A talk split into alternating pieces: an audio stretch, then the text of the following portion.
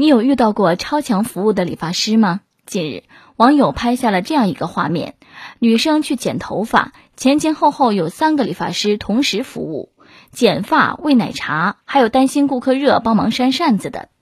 都说托尼老师的服务很多元，没想到还可以如此操作。这事儿吧，哥也碰着过。有一次我去洗头，洗完准备站起来去付钱了。一个小帅哥急急忙忙端过来一杯柠檬水和几块水果，然后，然后哥就在消费单上看到了果盘的消费。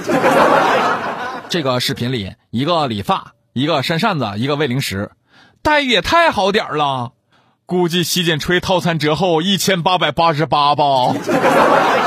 还有可能给你成本三块钱的奶茶，让你烫三千的发，办三万的卡，划算的很。我就寻思着，如此高级的店，难道没有空调吗？再不济整个电风扇也行啊。这咋还需要人手工扇扇子呀？说实话，他们这个服务真的挺让人尴尬的。是我的话，可能就不敢去了。现在很多服务都在走向多元。你以为托尼是只会剪发、头发梳的高高的男孩子吗？你错了，托尼现在已经进化成为会理发、会美甲。会修眉，会做 SPA，还会亲手为你喝奶茶的神仙 boy。但哥还是觉得，给不给奶茶不重要，重要的是跨越与理发师之间的代沟。毕竟每次我说的只剪一点点，就和理发师理解的不太一样。